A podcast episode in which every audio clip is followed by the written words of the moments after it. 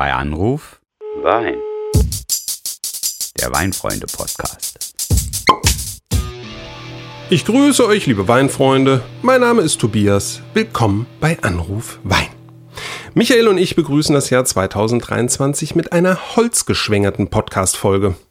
Die aufwendige Reife von Wein in Holzfässern ist die mit Abstand bekannteste und beliebteste Veredelung von Rot- und Weißwein. Warum das so ist und welche Unterschiede es in Sachen Holzausbau gibt, versuchen Michael und ich heute möglichst anschaulich aufzuklären. Das macht uns im Übrigen noch mehr Spaß, wenn wir eure Rückmeldung zum Podcast erhalten. Also, bitte bewertet und folgt doch dem bei Anruf ein Podcast. Michael und ich sagen Danke.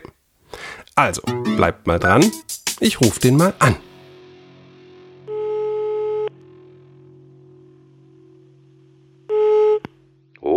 Mein so wertgeschätzter Tobias. Hallo, hallo, mein Lieber. Na, hallo. Herzlich willkommen zur ersten Podcast-Folge im neuen Jahr 2023. Und Jo, naja, gewünscht haben wir uns ja schon alles. Aber es wird ein ereignisreiches Jahr an dieser Stelle. Nicht nur, ne, weil wir unseren zweiten Geburtstag feiern, sondern auch, weil die 50. Folge von Bei Anruf Wein ansteht. Oh ja. Also, zudem, will ich ja nicht vergessen, zudem haben wir uns ein paar tolle Themen ausgedacht und ähm, interessante Gäste eingeladen. Ja, allerdings, Michael, ne? Und äh, ja, verraten wollen wir darüber jetzt vielleicht noch nicht allzu viel, ne? Es soll ja spannend bleiben. Aber ähm, verraten kann ich, dass wir uns beide heute sozusagen freiwillig auf den Holzweg begeben, ja, und mal grundsätzlich klären möchten, was es mit der Reife im Barrik oder in einem anderen Holzfass auf sich hat. Äh, ja, womit fangen wir da denn jetzt am besten an? Puh, ja, ähm, ich glaube am besten mit dem, was das Holzfass mit einem Wein oder auch mit einer Spirituose, ja, das möchte ich ja, ist mir persönlich wichtig, an dieser Stelle nochmal ergänzen. ja- Also, ja, klar. was das Holzfass mit einem Wein ja überhaupt macht, ne? wa- was passiert da im Fass, was geht da ab? Ja, also da muss man natürlich ein bisschen ausholen. Ja, tut mir jetzt auch schon ein bisschen leid, dass das jetzt etwas ausführlicher wird. Aber ja, ähm, vielleicht, um es erstmal einfach zusammenzufassen, lässt sich sagen, dass ein Holzfass eigentlich so eine Art Gegenteil eines Edelstahltanks ist. Ja, wir waren ja schon in vielen Weinkellern auf vielen Weingütern zu Gast. Und ähm, ja, da findet man zwei Dinge eigentlich überall, nämlich zum einen die Edelstahltanks und zum anderen eben Holzfässer. Man muss sagen, der große Unterschied zwischen Edelstahl und Holz ist das Thema Luftdurchlässigkeit. Ja, also ein Fass ist wegen des Naturmaterials Holz ja nicht komplett dicht. Ne? Äh, durch die Holzporen gelangt immer etwas Sauerstoff an den Wein. Und dadurch reift der Wein schneller und legt bereits im Fass eine gewisse Entwicklung hin. Ne? Also genau das, was halt eben in so einem hermetisch abgeriegelten ähm, Edelstahltank gar nicht gehen würde. So. Und diesen Sauerstoffaustausch, den nennt man auch Mikrooxidation, ein Begriff, den wir auch schon in unserer Folge gelernt haben, als es um Naturkorken in der Weinflasche ging. Ah ja, ja, Ne, du das stimmt. erinnerst dich bestimmt daran. Und ja, Holzfässer haben dann aber auch noch weitere Einflüsse auf den Wein, auf den Inhalt. Und am anschaulichsten ist vielleicht das Beispiel der Gerbstoffe, der Tannine. Ne? Also das ist das, was dieses raue Gefühl auf der Zunge macht. Und äh, die sitzen ja in den, in den Schalen und, und Kernen ne, der Trauben. Und diese Gerbstoffe, das kennt bestimmt auch jeder Weintrinker, die können gerade am Anfang, wenn der Wein noch etwas jung ist, recht ruppig sein ne, und geradezu gaumenbetäubend wirken, sodass man eigentlich gar nichts mehr von dem Wein mitbekommt. Und diese Tannine, die werden eigentlich durch die Zeit im Fass, durch die Reife so ein bisschen, ja, wie abgeschmirgelt. Ne? Sie verlieren so ihre bitteren Spitzen und betten sich besser in das aromatische Gesamtgefüge ein. Ja, und als Folge wird der Wein dann runder, ausgewogener. Ne? Da sind wir dann auch wieder gerne bei meinem Lieblingsbegriff eleganter. Ne? Und ähm, ja, wer jetzt bei dem Thema Tannin sagt, ja, aber Moment mal, da war doch auch noch irgendwas anderes äh, bei Stichwort Tannin und Holz. Richtig, äh, es ist nämlich sozusagen nur die halbe Wahrheit, dass äh, quasi der Wein die Tannine mitbringt.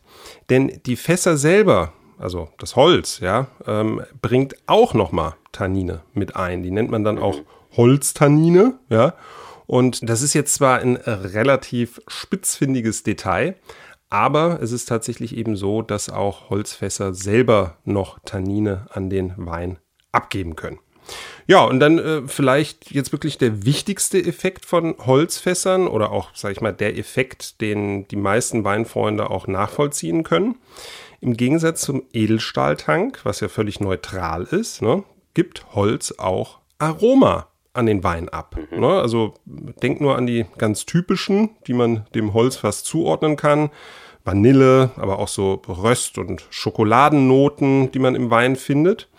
Man könnte das auch auf eine Formel bringen und sagen, allgemein rückt die Holzreife den Wein, und ja, deine Spirituose natürlich auch, enger zusammen. Ja? Er gewinnt an Balance und Eleganz gleichermaßen. Ja, und zudem äh, sorgt die Holzreife für eine längere, sagen wir mal, also zumindest lebensmitteltechnisch, ja, längere Haltbarkeit des Weins, eben auch wegen der genannten Holztannine. Ja, das wirkt konservierend. Ja, danke, Tobias. Das war's also mit dem Prozess innerhalb des Fasses. Das war jetzt ein bisschen langatmig. Ich kann aber natürlich zu all dem, was du gesagt hast, nur sagen, völlig d'accord, bin ich bei dir. Allein, es war so ein Detail, das hat mich stutzen lassen. Da sprachst du von den Schalen und Kernen der Trauben. Mhm. Äh, wäre da nicht Beeren richtiger gewesen? Ach, also das weiß ich jetzt nicht. Ne? Also da, da äh, verweigere okay. ich jetzt die Aussage. Lassen wir das jetzt mal beiseite. Mir ist jetzt eins nochmal wichtig. Pass auf. Fass ist ja jetzt nicht immer gleich Fass. Ne? Also ich meine, es gibt unterschiedliche Fassungsvermögen. Ja? Mhm. Die Art des Holzes ist wichtig. Richtig. Dann gibt es ja auch noch sowas wie den Toastgrad. Mhm. Ja? Und jedes Fass hat auch nochmal eine Weinhistorie. Ich nenne das jetzt einfach mal so. Mhm. Ne? Das sind alles Faktoren, die so ein Winzer oder eine Winzerin einfach im Blick haben muss, wenn sie oder er über die Reife der Weine im Fass entscheidet. Also, ne, welches Fass braucht jetzt dieser Wein? Ja. Und äh, ein Ding ist einfach der reinen Physik der Materie geschuldet. Hm, ich meine damit das äh, Verhältnis von Volumen zu Umfang. Wenn man das, ich weiß gar nicht, ob das richtig, ja doch, ich glaube, das stimmt, ne? Volumen zu Umfang. Mhm. So. Äh, oder ich formuliere mal locker, ne? wie viel Holz drumherum gibt es für den Wein innen drin? Ja. Diesen Effekt der Fassgröße kann man sich ganz einfach merken, auch als Nichtphysiker. Ja? Je kleiner das Fass, desto größer der Einfluss des Holzes. Ja, genau. Und das sind so Merksätze, die finde ich gut. Äh, da lege ich jetzt auch nochmal einen drauf. Ja? Je neuer das oh. Holzfass oh. ist, ja, desto größer mhm. ist der Effekt, ist sein Einfluss auf den Wein. Ne? Ist ja auch eigentlich ganz logisch, kann man sich gut vorstellen. So ein Holzfass verbraucht bei dem Austausch mit dem Wein in gewissem Sinne ja seine Aromen. Ne? Das heißt natürlich auch, die sogenannte Erstbelegung bekommt mehr Holz ab als die Zweitbelegung und so weiter. Ne? Also man liest ja teilweise von Drittbelegung, der Wein gelangte als Viertbelegung in das Fass und so weiter. Ja, also das machen sich die Weinmacher sehr, sehr gern zunutze, indem sie eben dadurch auch so ein bisschen den Holzeinfluss dosieren können. Mhm. Das heißt, sie nehmen bereits genutzte Fässer, insbesondere eben dann für Rebsorten und Weine, denen so viel Fasseinfluss gar nicht gut steht. Ne? Oder diese Fässer kommen in Kombination mit neuen Fässern zum Einsatz. Gibt es ja auch, ne? um die Kraft des frischen Holzes so ein bisschen, ja, ich sag mal, zu, zu moderieren. Ne? Also ist dann fast schon wie eine Cuvée aus unterschiedlich beschaffenen Fässern oder ein Teil kommt sogar dann nur aus dem Edelstahltank ne, und bringt da mehr Frucht und Ursprünglichkeit mit. Also das ist, glaube ich, so das, was man dann auch gemeinhin als Holzmanagement bezeichnet. Ja, ja und äh, nimm's mir übel, ich äh, war fast ein bisschen abwesend jetzt, aber ich muss schon wieder an Spirituosen denken, sorry. Ja. nur mal ein Beispiel, ein Be nur ein Beispiel bitte. Also so ein Bourbonfass aus amerikanischer Weißeiche, ja. Per Vorschrift ja. darf das nur einmal mit Whisky befüllt werden. Mhm. Danach ist das für den Bourbon-Erzeuger, vorausgesetzt er will Bourbon machen, ja, nutzlos. Ja, das aber sehen die Kollegen ja, von diesen Bourbon-Erzeuger in der ganzen Spiritosenwelt absolut anders. Diese Fässer sind sehr, sehr begehrt. Also ganz konkret, ganz, ganz viele schottische Whiskys oder auch Rums reifen in diesen ehemaligen oder Ex-Bourbon-Fässern. Mhm. Ja. Noch beliebter ähm, sind aber so Fässer wie Sherryfässer, Portwein, Madeira, Mhm. ja, also dass darin etwas gelagert wurde mit einem größeren Eigengeschmack. Ne? Ja. Denn in diesem Falle will man nicht das Holz schmecken lassen, sondern man sucht eher die Restaromen dieser Vorbelegung, darf man das so sagen, Mhm. ja, dieser Vorbelegung einzufangen. Ähm, Nochmal konkret, so ein Single Malt aus Schottland ne, lässt sich in einem, sagen wir mal, Ex-Oloroso-Fass ja, einfach etwas mehr Frucht einhauchen ne, und gewinnt zudem ja dann auch noch an Vielschichtigkeit, an Komplexität. Ja, also vielen Dank, ja, auch wenn das jetzt so ein Ablenkungsmanöver war. Ich glaube, der Podcast wird sich ja auch noch mal irgendwann dem Thema Spirituosen widmen, ja. Aber äh, ja, vielen Dank erstmal dafür, mein Hochprozenter. Aber jetzt lass uns doch bitte mal beim Wein und den Holzfässern bleiben. Ne? Also das mit der mehrfachen Belegung eines Fasses, äh, das haben wir jetzt geklärt. Das heißt aber auch, dass Weine, die ein neues Fass belegen, ne, in jedem Jahrgang auch eine Investition in Fässer nach sich ziehen. Ne? Also das äh, darfst du nicht vergessen. Denn erinnere dich beispielsweise mal an meinen Besuch bei Protos. Ja, ähm, erinnerst dich an unsere Ribera del Duero Folge, ist noch nicht so lange her. Ja, ja. Die haben da rund 17.000 Holzfässer im Keller. Ja. Und da hat mir der Ansprechpartner ja verraten, äh, jedes Jahr wird ein Viertel dieser Fässer komplett erneuert. Ja, und äh, das kostet dann richtig Geld, aber mal so richtig, ja, denn ob die Barriques jetzt aus amerikanischer Weißeiche oder französischer Eiche sind, das äh, ist dann relativ wurscht, denn die von wirklich hoher Qualität, ja, äh, kosten dann auch ganz gerne mal über 1000 Euro pro Fass. Ja, und äh, ja, da ja. muss man jetzt nicht äh, Rechenkünstler sein, um herauszufinden, dass das dann schon ordentlich Kohle ist, ja, äh, pro Jahr wohlgemerkt. Aber wir müssen jetzt vielleicht auch mal ganz konkret über das Holz sprechen, aus dem die Fässer gemacht werden. Ne? Ich glaube, wir haben jetzt schon ein paar Mal das Wort Eiche oder du hast auch Weißeiche gesagt. Jetzt müssen wir da vielleicht noch mal etwas genauer drauf eingehen. Ja, ja, und eigentlich äh, es ist es auch eine Kunst, überhaupt diese Fässer zu machen und alles, was dann noch nachher folgt. Aber du hast recht. Also zwei Holzarten hatten wir, glaube ich, jetzt schon genannt. Ähm, einerseits die amerikanische Weißeiche, ne, die taucht auch bei den Bourbonfässern auf. Und andererseits die europäische Traubeneiche. Ne? Fässer aus der Mhm. amerikanischen Eiche, die geben, sage ich mal, schneller oder mehr ihre Aromen an den Wein ab. Ne? Zudem Mhm. äh, erkennt man das oft an so einer Art Kokosnote. Also wenn da Kokos im Wein auftaucht, ist das eher ein Indiz für amerikanisches Holz. Mhm. Bei den Fässern aus der französischen Eiche läuft dieser Reifeprozess etwas gemächlicher ab. Das liegt daran, dass das Holz dichter ist, sage ich mal, ja, enger zusammengerückt ist Mhm. und daher ändert sich auch so ein bisschen der Ton der Reife. Mhm. Bei französischem Holz denkt man eher so an Vanille. Das wäre so meine Assoziation zumindest, ja. So, wenn wir jetzt nochmal an die Merksätze denken, wollen wir jetzt mal einen machen, der könnte lauten, warte mal, wie sagen wir das denn am besten? Ähm, amerikanische Eiche hat einen stärkeren Einfluss auf den Wein als französische Eiche. Mhm. Kann man das so allgemein formulieren? Ja, ne? Ja, ich denke schon. Aber, Achtung, nicht zu vergessen, ja, wir sind ja auch schon auf Fässer aus Kastanie und sogar Akazie gestoßen. Ja, ja, absolut. Ne? Also beispielsweise ja am Duoro, als wir uns auch mit Portwein beschäftigt haben. Die Holzsorten sind dann meiner Wahrnehmung nach noch mal eine Spur intensiver. Ja, also ich glaube, das ist auch mit ein Grund dafür, dass die meisten Weinfässer aus Eiche sind. Ne? Hier lässt sich nämlich der aromatische Einfluss relativ gut dosieren. Ja, also Akazie ist total, sag ich mal, dominant und ähm, du merkst sofort irgendwie, uiuiui, was ist denn jetzt damit irgendwie los? Und ich glaube, Eiche, ja, hat einfach irgendwie so eine Einflussnahme, die nicht zu extrem ist und die sich eben im Rahmen dieses schon genannten Holzmanagements gut dosieren lässt, was man dann eben als Winzer oder Winzerin gut im Griff hat. Aber ähm, lass uns in dem Zusammenhang nochmal schnell etwas ergänzen. Wir müssen nämlich auch über das Toasten der Fässer reden. Ja, Ah ja, hört sich äh, erstmal seltsam an, aber gemeint ist das Anbrennen, das, das, ja, ich sag mal, Flambieren oder ja, eben halt Toasten, ja, der Innenseite des Fasses. Und das kann ganz unterschiedlich stark ausfallen. Und da gibt es dann auch so Gradangaben für das Toasten.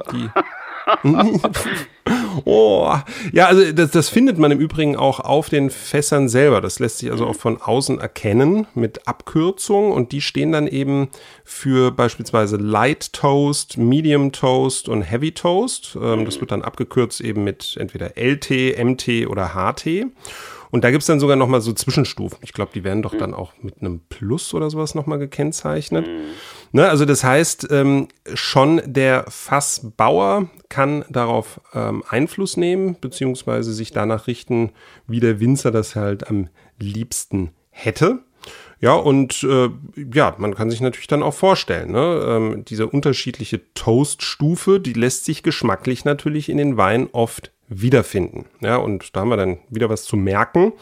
So Vanilletöne, die sprechen eher für leicht getoastete Fässer, zumindest wenn es eben französische sind. Und die Fässer, die stärker getoastet sind, die bringen dann auch mehr, sage ich mal, dunklere Aromen wie, ich sag mal, Schokolade oder was man ja auch teilweise findet, ist so Kaffeenoten oder was Ledriges. Da kann man schon dann davon ausgehen, dass die Fässer zum einen wahrscheinlich neu waren und zum anderen eben einen relativ intensiven Toastgrad haben. Ja, aber auch das, was du jetzt wieder beschrieben hast, einerseits diese Vanille, dann andererseits ne, Schokoladiges, äh, Mhm. ja, ich, ich will dich nicht ärgern, ich werde jetzt wieder zum Weinabweichler, aber genau das Mhm. sind die Aromen, die man dann auch bei Spirituosen findet, wenn die in diesen Fässern waren. Ja, also Ja, das ja. ist letztendlich ein äh, durchaus vergleichbarer Effekt und äh, dieses Mal habe ich aber eher dann so, ich sag mal, so einen gereiften Rumpf vor Augen, ja, und weil die haben dann ganz oft das komplette Spektrum parat, ja, von, von Vanille bis Mokka, von, ich sag mal, Trockenfrüchten bis Schokolade und äh, ey, das ist richtig großes Kino. Ja, ja, aber ne, auf der anderen Seite machst du damit ja auch deutlich, deine tollen Spirituosen, die sind ja praktisch auf das Fass angewiesen. Ja, also die würden wahrscheinlich einfach nach gar nichts schmecken oder nur nach Alkohol oder sowas.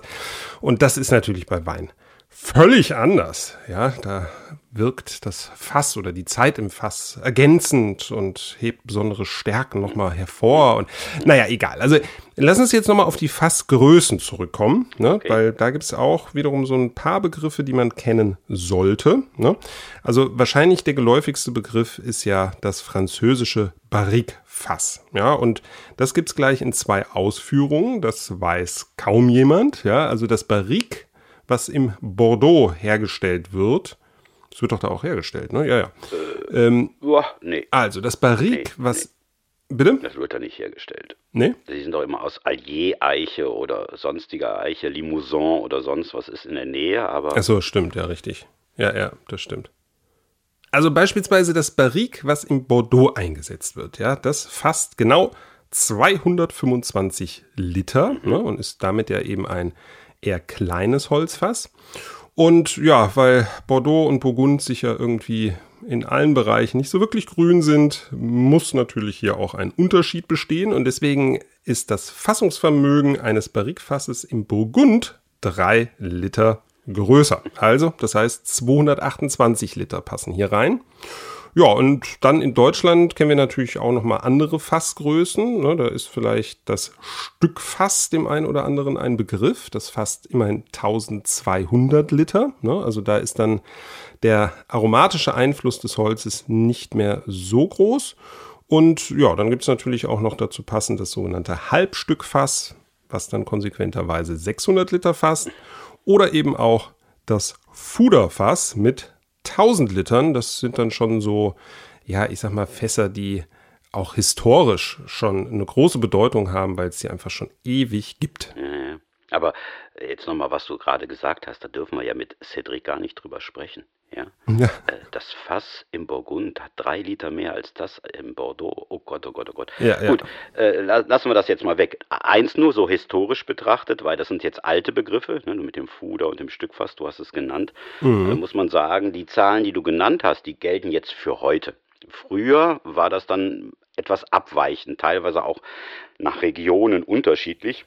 Ja, So ungefähr kann man sich aber dran halten. So, also Stückfass war nicht immer gleich Stückfass, heißt hier die Regel. Aber um jetzt mal das, was du jetzt schön aufgeführt hast, ins Französische, dann doch wieder für Cedric jetzt an der Stelle, ne, äh, zu übersetzen. Also, da gibt es zum Beispiel im Französischen noch das Tonneau, das fasst 500 Liter und das Doppelte ist dann der Foudre, ja, mit 1000 Litern und erinnert klar jetzt an den deutschen Fuder, oder? Ja, allerdings. Fuder, also da sind wir nicht weit weg. Gut, Ja, und sogar das gleiche Fassungsvermögen. ja, ja, ja, ja, ja, eben deshalb. Ne? Also das ist äh, übernommen. Und dann gibt es sogar noch sowas wie ein Pendant zu deinem Halbstückfass und zu deinem Stückfass. Das ist nämlich das Demi-Mouille und das Mouille. Alles klar? Bien sûr? Eh? Ja, ja, natürlich. Du musst es jetzt natürlich wieder mal mit deinen Französischkenntnissen angeben.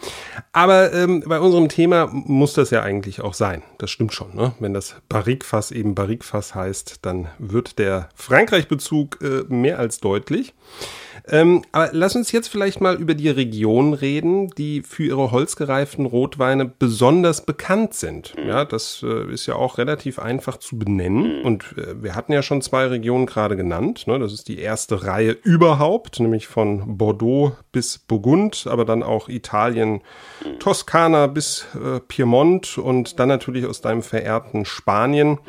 Ähm, muss man Rioja und eben auch Ribera del Duero nennen. Vale. Ja, damit äh, möchte ich jetzt natürlich allen anderen Weinregionen äh, kein Unrecht tun, ne? denn äh, natürlich wird mittlerweile ja praktisch in jedem Anbaugebiet auch mit Holzfässern gearbeitet, aber es ist schon auffällig, dass die wirklich großen Namen in der Rotweinwelt allesamt mit fassgereiften Weinen ihr Renommee erarbeitet haben. Ne? Äh, stellt sich jetzt natürlich die Frage, ist die Reife im Fass generell ein Qualitätskriterium für Wein? Also genauer für Rotwein?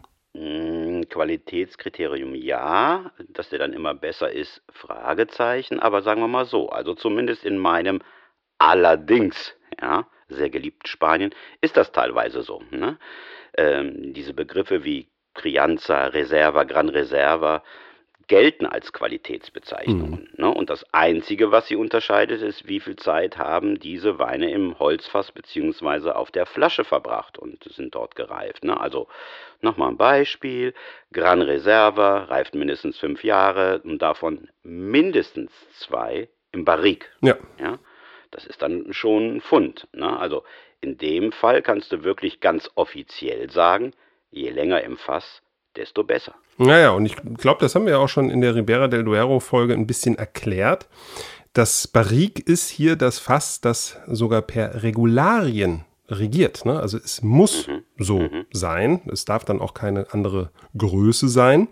Sonst dürfte sich der Wein tatsächlich gar nicht Crianza oder Reserva nennen. Wir kennen das ja auch aus Italien mit den Reserva-Weinen oder äh, genauer im Chianti Classico gibt es ja mittlerweile auch die sogenannten Gran Selezione Weine. Ich muss ja ganz ehrlich sagen, äh, ich bin da so ein bisschen kritisch, wenn man jetzt, sage ich mal, mh, ja, Qualität versucht, an solchen Dingen einfach festzumachen. Ja, also das kennen wir ja aus leidvoller Erfahrung auch aus Deutschland. Ne? Also Prädikatsweine wurden ja, sage ich mal, in ihre Qualitätsstufen einfach nur auf Basis des Zuckergehalts der Trauben einsortiert. Oh, gewagter Vergleich jetzt. Ja, ja, natürlich. Und der hinkt natürlich auch ein bisschen. Aber da will ich einfach nur mit sagen, man kann einfach, sage ich mal, nicht durch Holzreife ähm, ja ganz sorglos auf die Qualität eines Weines schließen. Ja, insbesondere, weil ich glaube, dass es mittlerweile ja auch einen gewissen Trend gibt, der eigentlich äh, sagt, zu sehr holzgeschwängerte Weine ist gar nicht mehr so das, was man möchte, ne? weil einfach dann die Identität des eigentlichen Weines vielleicht ein bisschen zu kurz kommt. Aber auf der anderen Seite, und das hattest du ja auch schon eben erklärt, ja, die wirklich großen Weine dieser Welt waren allesamt im Fass. Und man muss aus deutscher Perspektive ja an dieser Stelle sagen, es bringt manchmal auch einen echten Schub, ja, mit dem Fass zu arbeiten. Ne? Ja, du hast das eben ja so schön erklärt. In gewissen Regionen ist das Barrique-Fass vorgeschrieben. Ne? Ist es nicht im Barrique, kriegst du einfach die ganzen Bezeichnungen nicht. So. Jetzt gibt es in Deutschland aber einen Fall, da hat jemand mit Barrique angefangen. Also der hat eigentlich genau das gemacht und hat trotzdem total Ärger bekommen. Ja. Hier, Weingut Friedrich Becker aus der Pfalz. Ja, die haben damit angefangen, ihren Spätburgunder ins Fass zu tun. Ja, und genau wie die großen Kollegen im Burgund, ne, Pinot Noir, Stichwort, eben ins Barrique-Fass. Ja, und alle haben aufgeschrien und das geht gar nicht. Und äh, guck dir das heute mal an. Da kräht kein Hahn mehr nach. Ganz im Gegenteil. Das ist quasi Standard bei Spätburgundern aus Deutschland geworden, die gewisse Ambitionen vertreten, sag ich mal. Ja. Ja, und äh, jetzt, wo du Spätburgunder sagst, ne, also Pinot Noir sozusagen, das äh, finde ich ist jetzt nochmal ein ganz gutes Stichwort, denn das haben wir noch gar nicht erörtert. Denn die Rebsorte, ja, die entscheidet ja auch mhm. durchaus darüber, wie stark das Holz Einfluss nehmen kann. Ja, äh, und da kann ich jetzt vielleicht auch nochmal so eine Art Schnellmerkerformel präsentieren. Kann eigentlich sagen, je kräftiger und strukturvoller der Wein schon von Natur aus ist, desto weniger lässt er sich eigentlich durch Holz aromatisch beeindrucken. Also ein Cabernet Sauvignon beispielsweise, ein kräftiger, strukturvoller Wein, ja, der äh, lässt sich selbst von einem kleinen Fass mit neuem Holz nicht so wirklich beeindrucken. Ne? Also zumindest, wenn man es jetzt vergleichen würde mit einem ja eher filigranen, äh, feingliedrigen Spätburgunder. Ne? Der würde durch so ein neues Holzfass äh, deutlich mehr beeinflusst werden. Ne? Wenn man dann neues Holz benutzt, äh, muss man wirklich gucken, dass man den Wein nicht zu lange drin lässt. Ne?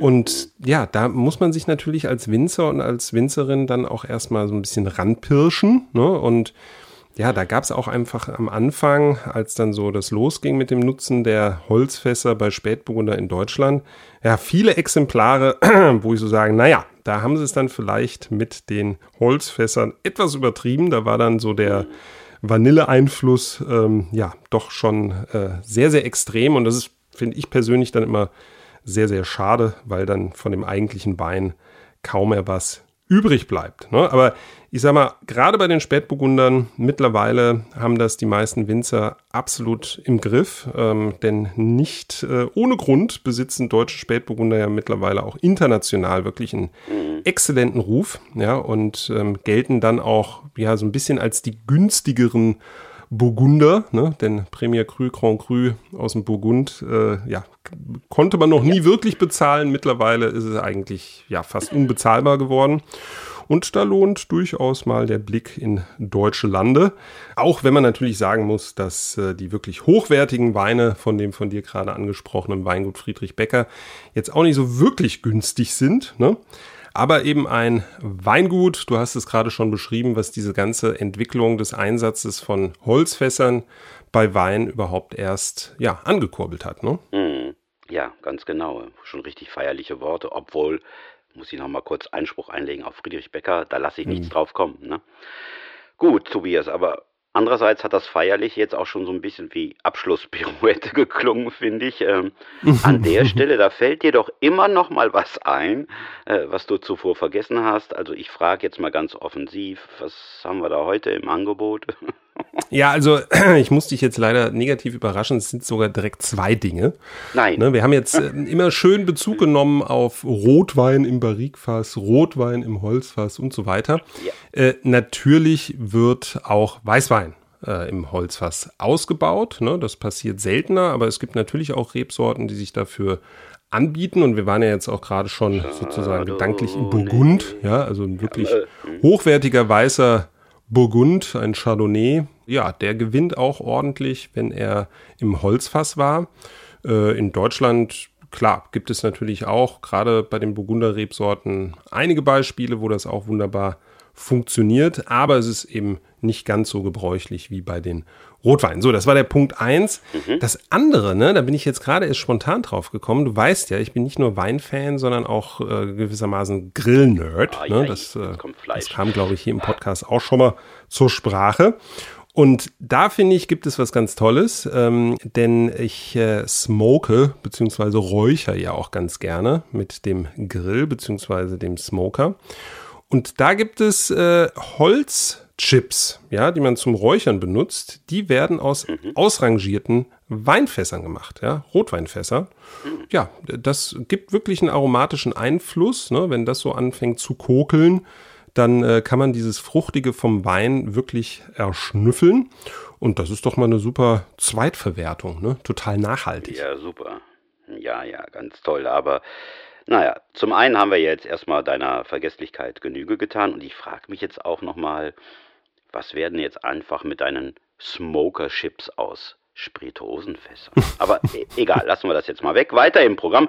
Liebe Zuhörerinnen und Zuhörer, mir war es wieder ein großer Spaß heute für euch das Fass mal aufzumachen. Oh. Sorry, Tobias, den konnte ich mir nicht verkneifen. Nee, also, hat mir total Spaß gemacht, diese Folge. Ich hoffe, es geht euch genauso. Ja, jetzt warte, warte, warte. Ja, also bevor du jetzt wieder in die bei Anruf Weinkurve abbiegst, ne? Du hast äh, nichts mehr mit irgendwie Fass und Spirituosen, was du vielleicht vergessen hast. Ja, jetzt komm, enttäusch mich nicht, mein Cognac-Kollege. Mm, Cognac, ja, guter Tipp. Pass auf. Äh, wenn du mich so fragst, keine Spirituose. Aber folgendes. Sagt dir Pinot de Charente was? Hm? Nein. Nein, pass auf. Der entstand nämlich quasi rein aus Versehen.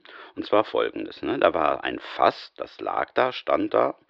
Und da war noch ein Rest von Brand drinne, richtiger Traubenbrand. Ja?